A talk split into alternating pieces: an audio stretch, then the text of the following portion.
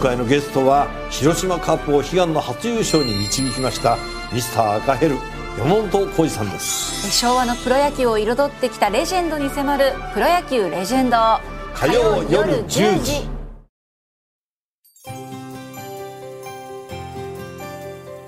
7月22日土曜日。ニッポン放送 OK! Cozy up! 週末増刊号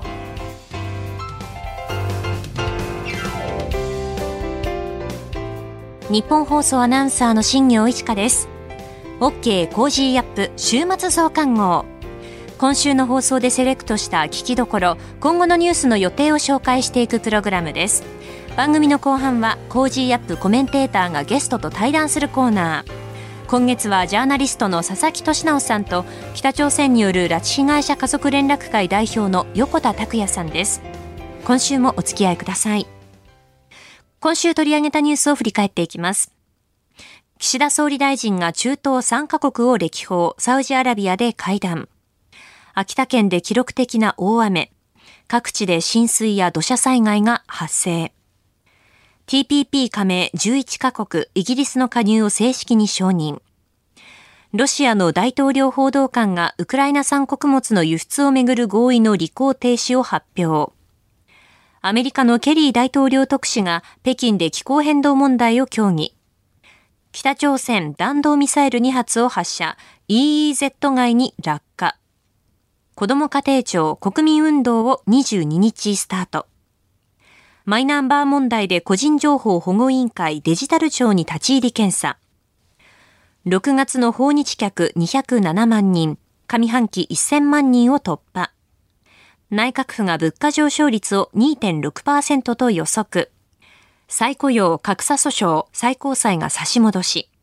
こういったニュースを取り上げました。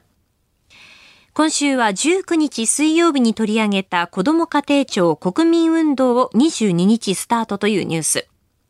少子化が進む中、どうこの問題を考えていけばいいのか、佐々木さんに解説していただきました。それでは今週のプレイバック。子ども家庭庁国民運動を22日スタート。子ども家庭庁は昨日子どもや育児中の家庭を応援する国民運動を今月22日から本格的に開始すると発表しました。小倉正信子ども政策担当大臣やタレントらが出席するイベントを皮切りに優れた取り組みの表彰などを行い社会全体で子育てを支える機運を高める狙いです。えー、岸田政権が掲げる次次元の異なる少子化対策の一環だそうです。これなんかえらくねキャンペーン的なんですよね、ええ、なんか目玉にしてるのがなんだっけこう、はい、家族留学って言って家族留学、若者が子育て中の家庭を訪問して育児の体験談を経験を聞くみたいなねなるほど。うん。まあ別にやってもいいけど、えー、それが少子化対策って言われても、なんだろうなっていうね。そうですね。そうですよね。あと、ね、なんで今までやったのは、子供ファストトラックとか言って、あの美術館とか博物館入るときにこ、はい。えー、子供連れてると優先的に別の入り口から入場できるとか、それも別にやりゃいいんだけど、はい、なんかそれをやってますって少子化対策ですっていうのも、なんかね、微妙にずれてるなという、なんか全体に、ね、あと J リーグとコラボして、なんか子供が大事だよってみんなでこうトークし、イベントで喋るみたいな話だったりとか、うん。なんかね、子供ファストトラックなんか、それ言ったら、あの、飛行機会社みんなやってんじゃんみたいな、ね、そうですよね。一番最初に優先登場ってありますからね。おお、そうか、子供ファーストな会社があって、思うかって話で。なんか予算枠5兆円もある割にはやってることが急にしょぼいなっていう、はい、ねうん、なんかどっかの広告代理店が考えたかのような、はい、割にキャンペーン的なねアイデアで、うん、なんかこれっていわゆる、啓発とかね、啓蒙とか言われるもので、はいえ。ー、まあ、啓蒙って言葉は最近あんまなるべく使わなくなったって、なぜかというと、啓蒙ってあの、古いっっていう。頭が悪くて古いって意味なので、中国人がモンゴルのことを馬鹿にするのに蒙古って呼んだのは、蒙で古いからっていうね、そういう差別語だったわけですよ。なるほど。うん、だから啓蒙っていうのは頭の悪い人を開いてあげるっていう意味があるので、ずっと上上から目線なんですよね。まあだから最近啓発って言い方をするんだけど、はい、なんかね、その啓発でいいのかっていう感じがするんですよね。だから、ね、少子化が進んでいて子供がどんどん減ってることに対する危機感っていうのは日本人全員がほぼみんな持ってるわけですよね。はい、でそこでどうやって子供を増やすかっていう話で、で、そこで議論としては2つあって、1つはまずそもそも結婚できない人が増えてると、要するに、うん、えー、経済的な、ね、困難があって、まあ、非正規雇用とかでね、その年収200万満たないような人たちもたくさんいると、その人たちは結婚当然できないし、子供持てないよねと、だからそこの経済的な支援をどうするのかっていう議論が1個、でもう1個は、えー、例えば結婚はしてるんだけども、はい子供を持つのが、例えばまあじゃあ保育園がなないから子供持つの難しいとかね、近くに親がいないから子育てにちょっと自信がないとかっていうところに対してどういうふうに地域とか自治体が支援していくのかっていう、まあ2本立てなわけですよね。で、もちろん両方やらなきゃいけなくて、ただ今の岸田内閣のその異次元の少子化対策見てると、後者のその結婚してる夫婦に対してどう子供を作らせるかっていう方向にちょっと偏ってる感じがするんですよね。でもそれもちろん大事だし、それもやんなきゃいけないんだけど、その前者のね、結婚できない人たちの支援っていう観点がちょっと抜け落ちすぎてるかなっていうのが、まず一つあると思うんですよね。で、もう一個のポイントとして、そもそもそうは言っても、はい、少子化ってもう世界的に進んでる、ね、要するに近代化工業化が進んだ、はい、都市化が進んだ国ではもう女性がみんな自立して生きるようになると。で日本でもそうだけどじゃあ、ね、30代とかで働いててもうここで今子供を作ったら、まあ、自分のキャリアがね壊れるのが嫌だよねって考えてる女性がたくさんいると。でなおかつも結婚しなくても別にずっと自分は生きていけるっていうふうに考えたときに子供を持つっていうモチベーションがやっぱりどこの国でも下がってくるって間違いなくあるわけですよね。先進各国出生率はね、あの、北欧に見習えなんて言いますけど、その北欧だって1.5。そうなんですよ。今、フィンランドとかでも日本より低いっていうね、この状況になってきてるわけで、で、結局ヨーロッパは高いって言ってたのは、あれはかなり移民が影響してたっていうのは今になって言われてるわけですね。はい、で、アメリカは相変わらず高いんです。これやっぱりメキシコとか南米から相当な移民が流入してるからであるっていう結論であると。はい、で、じゃあ移民を流入すればいいのかって、まあそれはまた別の議論になってきて、そうですね。ね、ヨーロッパのような混乱した状況になるのはどうなのかって議論も出てくるわけだから、僕はね、やっぱりね、少子化はもうある程度、しょうがない、しょうがなくはないんだけど、そこを甘んじて受け入れるっていう面、一面も結構どっかで必要なのかな。だから少子化対策しながら、同時に少子化を受け入れるような体制を整えるっていう二面作戦でやった方が僕はいいんじゃないのかなと。社会の構造変化そうなんですよね。で、それこそほら、AI がロボットが、みたいなので、ね、仕事奪われるとか言ってるじゃないですか。で、仕事奪われるって言ってる一方で、全然脈絡なく、ね、その、働く人が減ってくるのは問題だって言ってるわけだから、いや、仕事を奪われる人がいて働く人が減ってくるならちょうどついつまぐじゃないっていう意見もできるわけですよね。ただそこの問題は、その、減ってく仕事が、いわゆるその高度な仕事だけが残ってく。となると、今現状、高度じゃない仕事をしてる人たちが、そっちにリスキリングしてね、移さなきゃいけないっていうね、そこがマッチングうまくできるかどうかって問題が解決しないので、その人が減って、あの減ってくってことと仕事が奪われていくというのは両方とも問題になっちゃってるんですよね。うん、そこをね、どうやって埋めるのかっていうことをちゃんと設計していくってことをやれば、はい、そんなにね、少子化しても問題ないんじゃないかな。ええ。え、も健康年齢どんどん高まってますから、昔はね、55歳定年制みたいな時代もあって、70年代ぐらいまで。でも今やね、別に70になっても全然働けるぐらいな感じになってきてるわけだから、えー、まあ高齢者も働くってことを考えていく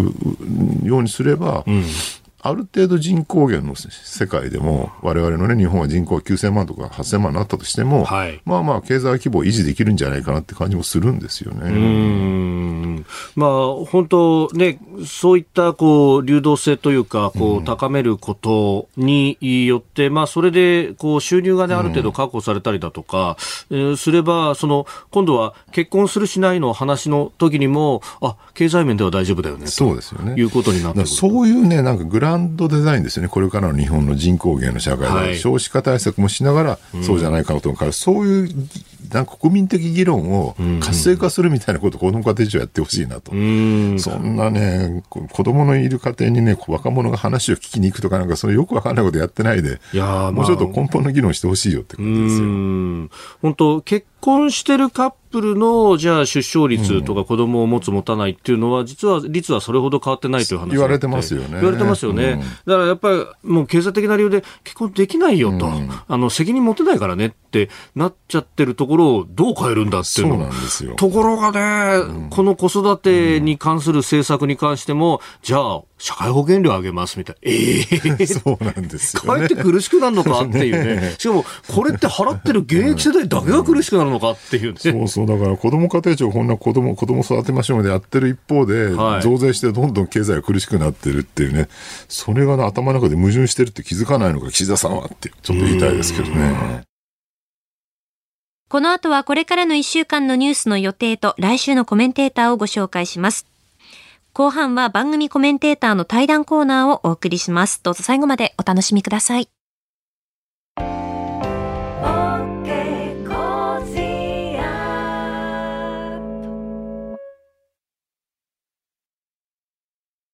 自分よし、相手よし、第三者よし。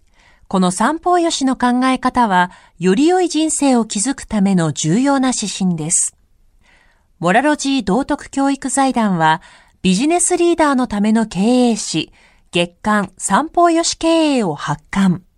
人づくり、SDGs に取り組む企業の皆さんにおすすめの一冊です。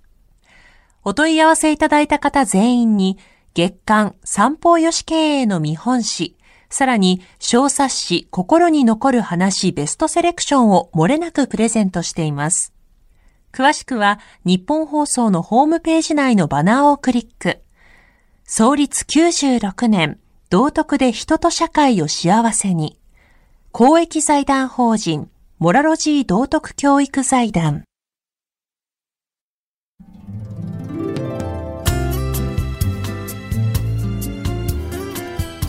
OK! Cozy up! 週末増刊号。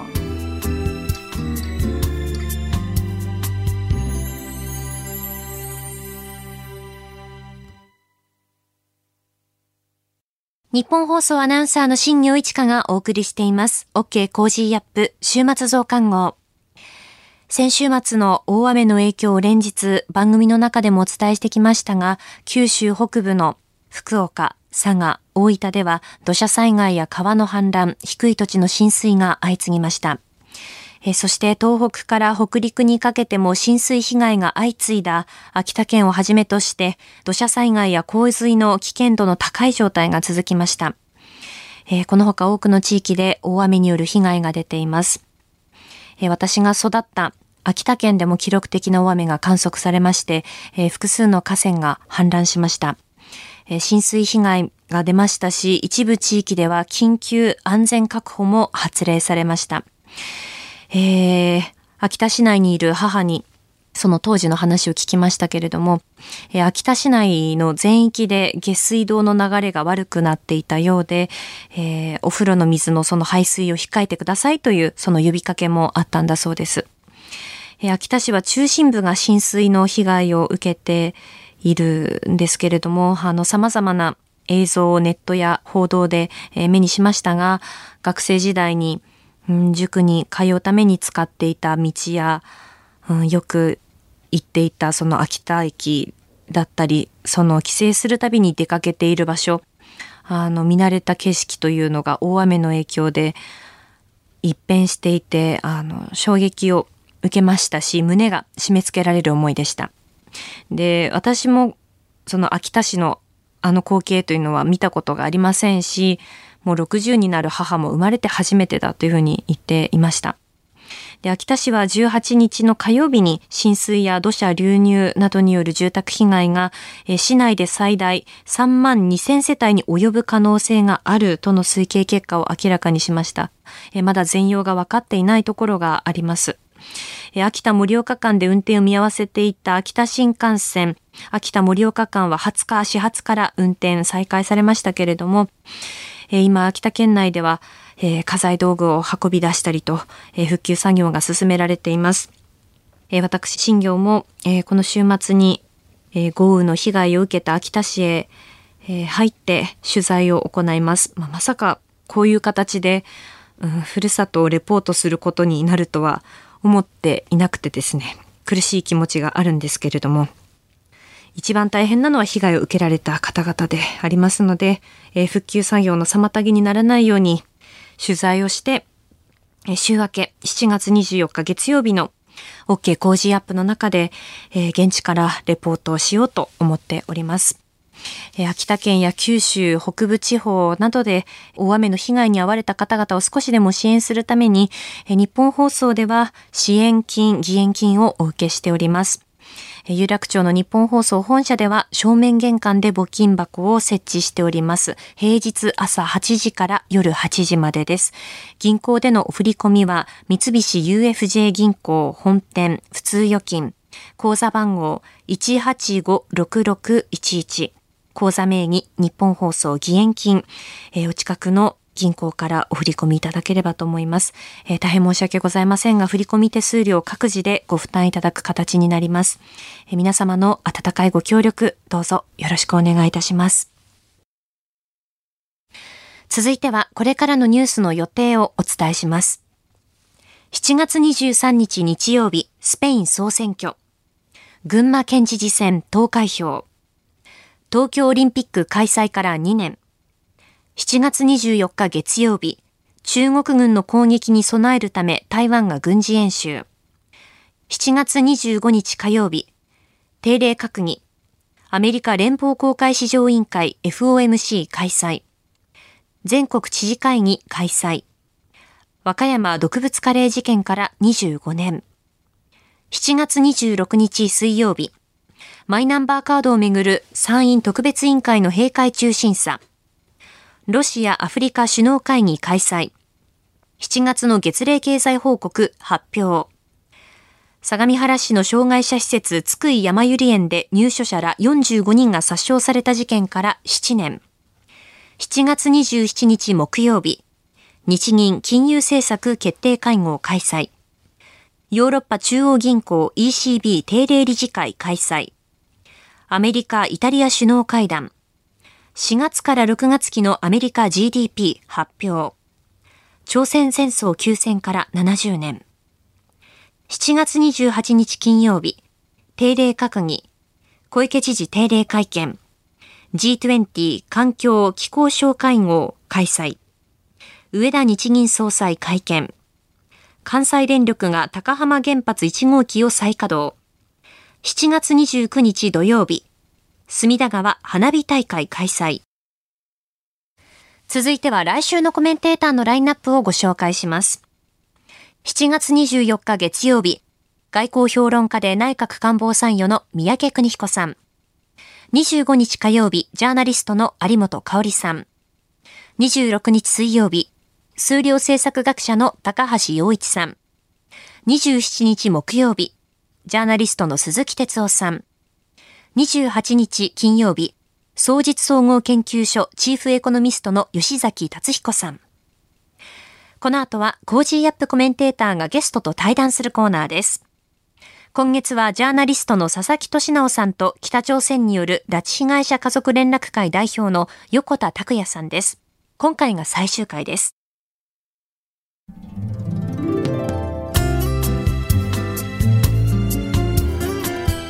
OK! Cozy up! 週末増刊号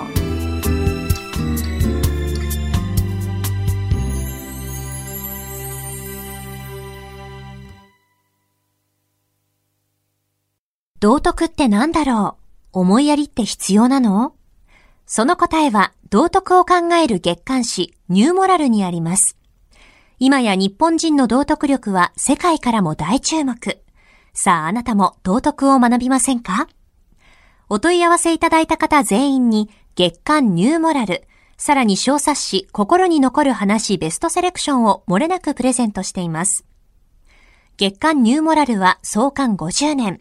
日々の出来事をテーマに人間力が豊かになるエピソードが満載です。詳しくは日本放送ホームページ内のバナーをクリック。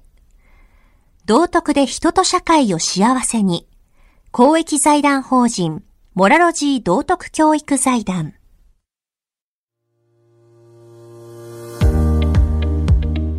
ジャーナリストの佐々木俊直です。この配信は日本や世界を取り巻く様々な課題を掘り下げる対談番組。今回のお相手は北朝鮮による拉致被害者家族連絡会代表の横田拓也さんです。よろしくお願いいたします。よろしくお願いします。えー、これで4回目ですけれども、えー、去年の2022年、えー、非常に節目の年だと言われて、横田めぐみさんの拉致から45年、そして家族会結成から25年、まあ、未だに、えー、全ての拉致被害者の帰国が実現していません。えー、これまでの歳月、家族会の皆さんにとってどのようなこの長い年月だったのかっていうのをもう一度伺ってもよろしいでしょうか。はいあの、とにかく時間がかかりすぎて、長い苦しい毎日が続いてるって言ったのが本音でありますが、えー、まあ先ほど、節目45年とか25年、20年っていう話がありましたけれども、えー、まあ正直な感覚で言うと私たち被害者家族の立場で言えばですね、毎日が節目であって、えー、やはり寒い日は、恵みがご飯を食べられてるだろうか、暖を取れてるだろうか、えー、水害が起きれば、めぐみたちが住んでる家はね、大丈夫かって、そういうことを毎日思っていますから、まあ、そういった悩みや不安っていうのは、どの被害者のご家族もですね、抱えていますし、まあ、それ以上に、あちらの国で住んでいる被害者本人がですね、やっぱり本当に過酷な人生、時間を強いられていると思いますから、その人たちが一刻も早く帰ってこれればいいなと思いますし、まあ私の横田家の話で言えば、45年、46年待っていたにもかかわらずですね、えー、2年の闘病も虚しくですね、うん、再会が果たせなかった父の思いを考えると、本当に無念でならないし、どうしてこんなことが私たちを追い込まれなくてはいけないんだと、えー、なぜ日本政府は解決してくれないんだということはいつも思っています。まあそうですよね。何の罪もないって、これ以上に何の罪もないことはないだろうかっていうぐらいに、まあ拉致被害っていうそういう問題だと思うんですけども、それがね、国内の事件なら警察が捜査する、解決するって方法あるけども、これが国際問題になって何ら解決することもなく、ここまで続いていると。うん、まあ、その重みをどうやって我々ね、日本社会が生き切れるかっていうと、もはやなんかちょっと途方もない感じがして、引き受けようがないなと思いながらも、じゃあ我々、そのね、まあ政府は政府にとってやるべきことがある。家族会には家族会がやることがあると。じゃあ我々日本人、日本社会はどうすればいいというふうに思われますか？少しこう、厳しいものの言い方を聞こえたら申し訳ないんですが、え。ー、この拉致問題を捉えていただくときにですね、うん、横田家の悲しい話だですとか、えー、家族会の残酷な話だと思った瞬間にこれは他人事なんですよ、ね、なるほど。やはりあの、核の問題であり、この人権問題であり、えー誰が受けてもおかしくなかった、等しく自分たちの頭に降りかかった事件であると考えればですね、これは一人一人が若事として考えなくてはいけない問題でありますから、横田さんの川合師匠の話だけじゃダメなんですよ。自分たちが我がこととして絶対にこの問題を解決させるんだと。北朝鮮から絶対に取り戻すんだっていう覚悟と気持ちをですね、常に声を上げていただくこと。それは例えば地元の国会議員の方ですとか、県会議員の方でもどなたでもいいですし、伝えていくことが大事だと思いますし、日本政府がやっている年末の作文コンクールやシンポジウムに参加することで意思表示を示すこともできますし、やはり教育の現場では先生方、大人の責任としてですね、子どもたちにこの問題を主権の問題、人道の問題として伝え続けていくこと、こういうこともできると思いますから、とにかく自分たちが何ができるんだってことを常に考え続けていくこと、問い続けていくことが大事だと思っています。一方で、その問題自体が世代が変わるごとにだんだんと忘れていってしまう危険性も出てきてるわけですよね。うん、その5人の拉致被害者帰国からもはいすでに20年以上が経つわけですから、この風化を防ぐためにはどうすればいいんでしょうか？やはりまあ今、日本政府はですね、えー、文部科学省と連名でですね、はい、まあ学校の現場でアニメ、ビデオといったものを教材として使って、子どもたちにこの問題が現在進行形で起きている事件なんだってことを学習させなさいという通達は出していますし、私は私で、まあ普段サラリーマンの身ですから、はい、なかなか平日に出ることは厳しいんですが、うん、それが例えば東京都ですとか、神奈川県とか、他の県ででもですね、うんうんえ。ー、学校の教職員向け、もしくはお子さん向けにですね、はい、お話しする機会があるけど、来ますかということがあればですね、えーもうできるだけそこには時間を割いて、ね、子どもたち、先生たちに向けて、あなたたちの一声が大事なんですと。えー親の責任、大人の責任として子どもたちに伝えていく、うん、その人たちがもう一人、友達や家族に家に帰って伝えること、これが民意の力なんだと、だから力を貸してほしいということは、私は行くようにしています。あの近年その新聞とかテレビのようなですね、マスメディアからの反応ってのはいかがなんでしょう？あのまあ、私たちがですね、えー、この2002年の日朝日朝首脳会談の前はですね、はい、拉致事件ではなく拉致疑惑という扱いでしか報道は取り上げてくれませんでした。まあ、その意味で私たちは特に親世代はですね、はい、大変苦しい時代を生き抜いてきましたけれども、今はやはり首脳会談で問題を解決してですね、えー、あの自分たちが犯罪を犯したということをこあの証言しましたから、そこで日本中は初めて真実を知って、ひっくり返ったわけですよね。ですから今はマスコミっていうものは私たちの思いを組んでくれていますし、北朝鮮に対しても絶対に許さないということは声に上げてくれていますけれども、ただ一方で日朝の交渉を進めていく上ではですね、やはり北朝鮮は変化球を投げてきます。その変化球をどちらが真実なんだということを読み解かないままですね、彼らが言う発言内容に沿ってですね、北朝鮮の方針を受け入れるべきだといったようなことをおそらく展開していくようなマスコミもこれから出てくると思うんです。私たちは別にそこに編集権、報道を統制するような権利はもちろんありませんから、他人事として意見として言うだけしかできませんけれども、やはり彼らはやはりこれまで40年、50年ですね、騙し続けてきた国家です。そこにやっぱり安易に乗ってはいけないし、時間稼ぎにつながるようなことは絶対に乗ってはいけないというふうに思っています。もう90年代、毎日新聞で新聞記者をやっていたので、まあ、あの時代、例えば朝鮮総連とかですね、北朝鮮についての報道っていうのは非常にナーバスで、あの軽々しく書くと何か言われるんじゃないかみたいなね、うん、恐怖とかもありですね、あんまりこう報道しないのが当たり前だったんで、実際その拉致被害に関してもおっしゃる通り拉致疑惑と言われですね、うん、中にはその陰謀論扱いするような、ね。えー、人もマスメディアの中にはたくさんいて、なんかそれについて語るともう途端にお前はなんかマスコミとしてそんなこと語っていいのかぐらいの扱いだったわけですよね。それがあの、2002年のね、帰国の時は本当に世界がひっくり返るぐらいの逆転で、いや、本当だったのかとね。だからそれまでの、ね、あれは議員ボ論だって言ってた人は一体どうやって自分を正当化するんだろうっていう、本当にマスコミの中にいる人間多くが思ったと思うんですけど、なんかあの衝撃がですね、あのマスコミ人としては非常に強かった、大きかったにもかかわらず、それがだんだん忘れ去られていくことがね、本当に僕は、なんていうの、一番の恐怖ってのはこういうことなんだろうなっていうのを改めて思うんですよね。やっぱり20年経つっていうのはこういうことなのかっていう。でおっしゃるように、それをどうやって引き継いでいくのか。なんかそれって、例えば、まあ、例えば悪いですけど、震災とかですね、その水害みたいなもので、その、悲劇を忘れるなっっていうのとはまた違うわけですよね。震災や水害は一旦起きて大変な悲劇なんだけども、そこからいずれだんだんと復旧していく、復活していくってことが期待できるからこそ忘れるな、教訓にしようってあるんだけど、やっぱ拉致被害っていうのは現状まだ続いてるわけですから、ね、なんかその忘れるなっていうね、言葉の意味とか風化ってことの意味が、なんか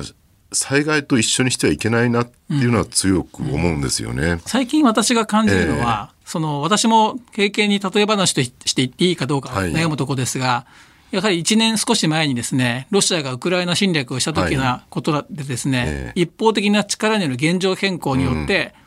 うん、ウクライナの国民生活、家族の絆、えー、文化や施設、すべてが破壊し尽くされてますよね。その一方的な力による現状変更というのは私たち家族においても45年前から北朝鮮に実行されているわけです。それは同じようなことが日本でもあったんだ、もしくはあるんだということはですね、今の侵略行為を見て私たち一人一人がですね、あるんだということに目覚めるべきだと思います、それは。確かにね、そのウクライナ侵攻でも、例えばロシアがですね、ウクライナの子供を連行してですね、ロシア領土内に連れて行ったみたいな話が大規模に起きていて、はい、で、それを、その報道を見て我々はなんかすごい遠い国でなんか恐ろしいことが起きてるみたいなふうになんか、すごい第三者間で見てるんですけど、うん、実際それと同じことがね、えー、この日本で起きてたそうです。っていう、その連想は僕は結構重要だと思います、うん、今も人質外交が続いてるということは知っておく必要があると思いますね。えー、なかなか、まだまだ茨の茨の道のりが続きそうですし、解決、まあ、糸口はひょっとしたら見えてるのかもしれない。ただそれが表面化してないだけなのかもしれないですけど、ここはもうとにかく頑張って、短い期間の間に粘り強くやっていくしかない、ね、政府を信じるしかないですね。そうですよね。うん、はい、ありがとうございました。えー、今月はですね、北朝鮮による拉致被害者家族連絡会代表の横田拓也さんのお話を伺いました。ありがとうございました。ありがとうございました。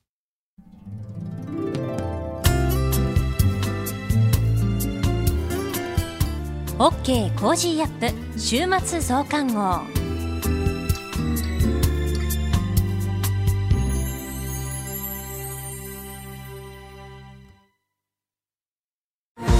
個人事業主の皆さん毎月のキャッシュフローにお困りじゃないですか？セゾンプラチナビジネスアメックスカードなら最長56日の支払い猶予で余裕を持ったキャッシュフロー。さまざまな支払いを一元管理して業務を効率化。さあビジネスを後押しする一枚をセゾンプラチナビジネスアメックスカード